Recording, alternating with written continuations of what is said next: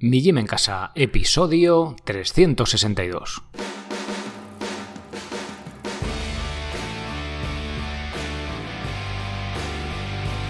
Muy buenas, bienvenidos a un nuevo episodio del podcast de Mi Gym en Casa, el programa, la radio donde hablamos de entrenamiento y de alimentación desde un punto de vista diferente e independiente. Y como no todo en la vida es comer y entrenar, pues también hablamos de estilo de vida, minimalismo, estoicismo, estas cosas que tienen más que ver con el cómo vivir este asunto que parece fácil en la teoría, pero que en la práctica pues cuesta un poquito más. Bien, siempre suelo decir en la intro que hablamos de entrenamiento y alimentación, hablo cada vez menos de alimentación por la complejidad eh, para llegar a, no sé si conclusiones, pero al menos dar argumentos de peso más allá de exponer un punto de vista que, todos tenemos y bueno, eh, fruto de eso... Eh, en la serie, igual que hice, ¿no? La saga de los huevos, pues ahora este podemos llamar la saga del pan, en el que voy a hacer la segunda parte. Ya vimos la primera hace ya bastantes semanas, en la que vimos cómo alimentar ratas con diferentes tipos de harina o salvado tenía resultados muy diferentes. Vamos a seguir profundizando los tipos de harina, más concretamente en la molienda. Bien, decir que ya me he documentado en este aspecto del pan un poquito más allá de la superficie, no he llegado a conclusiones absolutas, pero sí que he de decir que tengo datos concretos y palpables que, pues para sorpresa mía, van en contra de puntos de vista que comparto y que aquí os voy a exponer, con lo cual, como siempre os digo, no os creáis nada, eh, intento ser lo más objetivo posible y por ello lo que, bueno, esta serie del pan va a tener cuatro partes, bueno, va a tener más. Eh, cuatro partes mías y luego una quinta con un nutricionista experto en el tema del pan que pues va eh, a refutarme pues mis hipótesis y vamos a debatir sobre ello porque además la verdad que el tío se, se lo ocurrió bastante le manda información de lo que había lo que tenía hasta ahora y la gracia era que eh, en bastantes puntos no estaba de acuerdo con lo cual pues genial no porque al fin y al cabo qué más enriquecedor que un debate entre dos personas con puntos de vista diferentes, exponiendo con respeto y, de buenas maneras, que al final, pues creo que es algo que todos nos enriquecemos, ¿no? Que ampliamos nuestro punto de vista y yo el primero. Bien, pues dicho esto, eh, antes de pasar con esta segunda parte de, del pan más sano, por llamarlo de alguna forma un poquito, ya sabéis, esto de sano hoy en día está un poco prostituida esta palabra. Antes de pasar con ello, os recuerdo que os metáis en mijimencasa.com, web nueva, eh, con pestañas, todo mucho más sencillo, más accesible, y os hagáis socios, le dais al botón amarillo, veis el vídeo de la landing que también le he hecho nuevo ahí con el delantal, y bueno, pues que os apuntéis con el, con el tipo de membresía que más, que más os guste, porque no solo vais a tener acceso a dos episodios semanales, es decir, dos episodios los lunes, el, que está en abierto, como es este, y el de la semana que viene, bueno, perdón, el de esta misma semana, pero el siguiente, el 363, que además va a ir sobre cómo hacer queso en casa. Algo sencillo que vamos a poder hacer simplemente con un colador, no va a hacer falta moldes de queso, será lo suyo, pero si queremos hacer un queso fresco vamos a poder hacerlo con un colador que tengamos en casa, algo muy sencillo. Entonces, bueno, sí que os invito a que os paséis por allí y que lo escuchéis. Además, luego los que estéis apuntados vais a poder descargaros un PDF en el que salgo ahí con fotos haciendo el queso con mi amigo Luis, que ya hemos estado en el podcast alguna vez y ha sido el que me ha enseñado, he de decirlo también.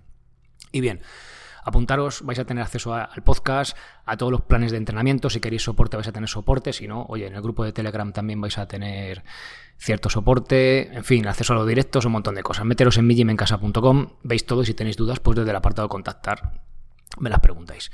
Venga, vamos ya con esta segunda parte del pan más sano. Ya os digo que en la primera vimos un experimento en animales, no muy. No podemos sacar mucha evidencia, obviamente, de, esos resultados de ese estudio, pero bueno, ya vimos que eh, alimentar a las ratas con diferentes tipos de harina o salvado, pues tenía resultados muy diferentes, ¿no? Vamos a seguir profundizando en la molienda, que la molienda, es decir, moler el grano de trigo, es la forma que tenemos de procesar estos granos en harina para poder hacer pan. Si hablamos de harina integral, a este procesamiento también tenemos que sumarle, perdón, si no hablamos de harina integral, a este proceso también tenemos que sumarle el tamizado, que es dejar parte del salvado en un tamiz o cedazo, en un colador para que nos entendamos, para que la harina sea más blanca.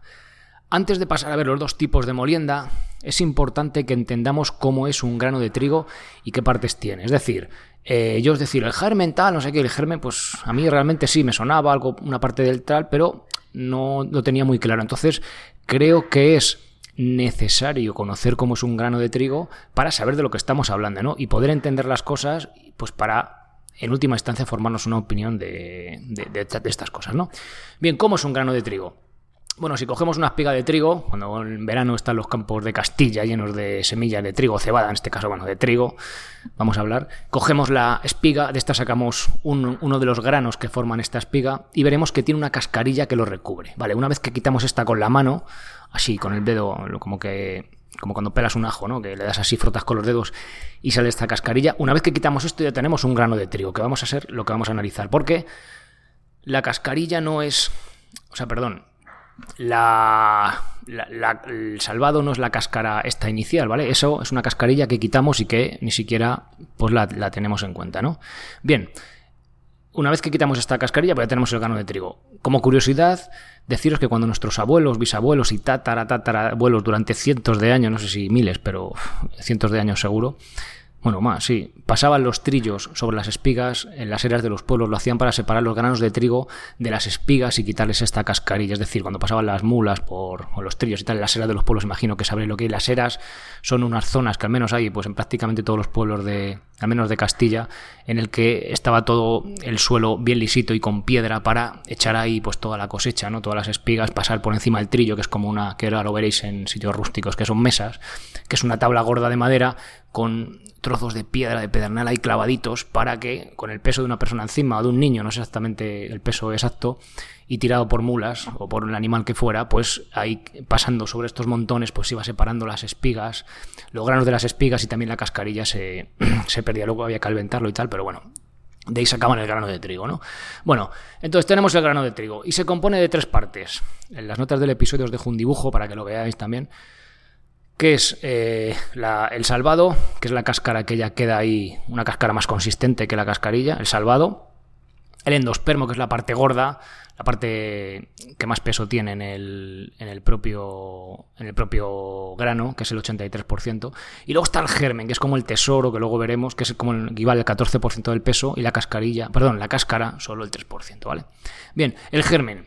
También se le llama embrión que es la parte que germina y da lugar una nueva planta. Se encuentra en el interior del endospermo, ¿vale? En el interior de esta parte blanca que lo recubre. Es la que tiene la parte, es la parte que tiene más vitaminas y podríamos decir que nutricionalmente, en cuanto a calidad, es más valiosa. Tan solo corresponde, como os he dicho, al 3% del peso del grano. El endospermo es la parte más abundante del grano, el 83%. Es la parte más nutritiva en cuanto a cantidad, es decir, la que más calorías tiene. Y la harina blanca refinada es toda ella endospermo. Vale, vamos viendo un poco el tema. Y la cáscara, que suele llamarse el salvado, como su nombre indica, recubre el grano formando el 14% restante. Es la parte que más fibra tiene. Resumiendo, tenemos un grano de trigo que está formado por una cáscara que es principalmente fibra. Dentro encontramos una parte muy abundante, formada casi exclusivamente de hidratos de carbono, que nos va a proporcionar calorías o energía, como queramos llamarlo. Y dentro de esta tenemos una pequeña parte grasa, pero de gran valor nutricional, debido a la gran cantidad de vitaminas y minerales que contiene. Y es que este es el tesoro dentro del grano de trigo. Una vez que hemos visto las diferentes partes del grano de trigo, podemos adivinar que este tesoro nutricional que contiene es el germen.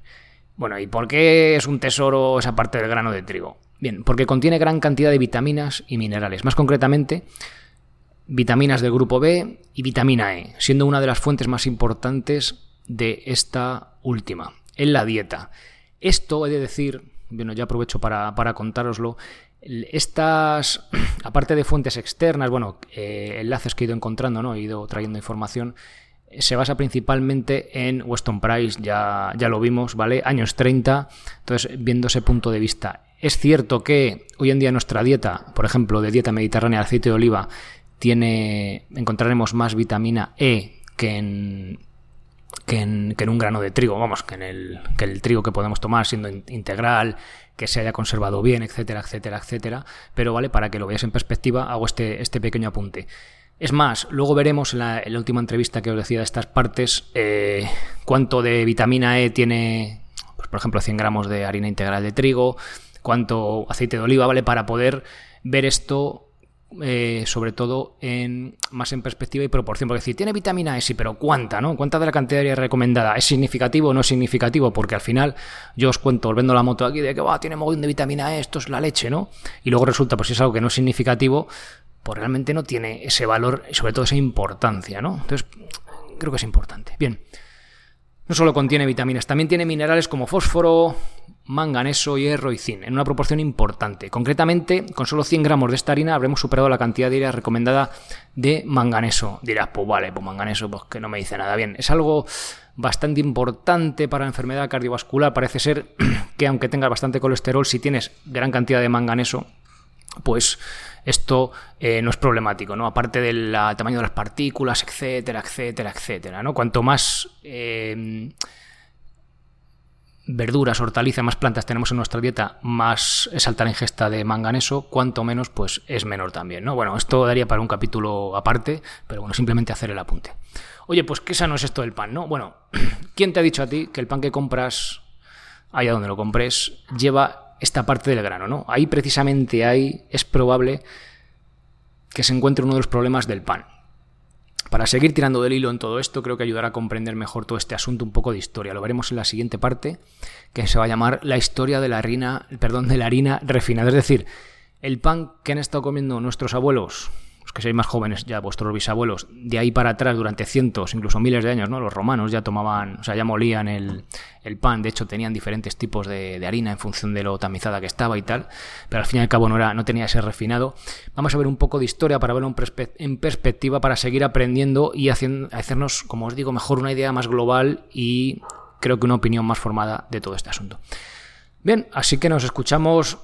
Episodio ya mismo tenéis para poder descargar los socios el 363, cómo hacer queso en casa. Y eh, ya eh, a la vuelta de las vacaciones de Navidad en enero seguiremos avanzando en esto de los granos de trigo, que el trigo, que si la, que si la harina está más molida, refinada, no refinada, que contiene, que no contiene, con datos, que al final es lo que importa, ¿no? Datos objetivos que podamos ver, más que argumentos que os cuente yo por aquí. Por cierto, antes de marcharme, me gustaría comentaros que a partir del 1 de enero del año que viene, de 2021, vais a poder escuchar el podcast en cualquier plataforma de nuevo, como hace dos años, ¿vale? No va a estar solo en iVoox, sino que va a estar en el resto de plataformas. Por cuestiones, eh, bueno, para que siga alimentando ese feed, es decir, cuando estaba el podcast en, en otras plataformas, en el episodio 200 poco, Iré publicando con las vacaciones episodios e iré publicando, no sé si 10 a la semana, uno cada día, no lo sé. Iré publicándolos ahí y cuando estén, hayan cogido los episodios antiguos al nuevo, pues ya tendréis el podcast actualizado en todas las plataformas. Es decir, en enero, si queréis escuchar los últimos episodios, los que voy publicando no estarán en las otras plataformas todavía, sino que irán reponiéndose de nuevos, o sea, perdón, de antiguos. Sí que os recomiendo, porque yo mientras estaba repasando, haciendo las imágenes estas que hay ahora, los podcasts y tal, eh, entrevistas muy chulas, episodios muy chulos, y bueno, sí que os recomiendo pues darles un repaso, quizá los que lleváis menos tiempo escuchando el podcast, pues fijaos, es de hace dos años, todavía no hayáis escuchado algunos, y sí que eh, os invito a que pues al menos eh, echéis un vistazo y repaséis alguno, alguna temática que os pueda interesar. Así que lo dicho, muchas gracias por, por estar ahí, muchas gracias por, por haceros socios, y nos escuchamos ya mismo en el siguiente episodio, en el 363, para aprender cómo hacer queso en casa. Me parece un juego de palabras. Ser responsable para ser feliz. Hasta luego.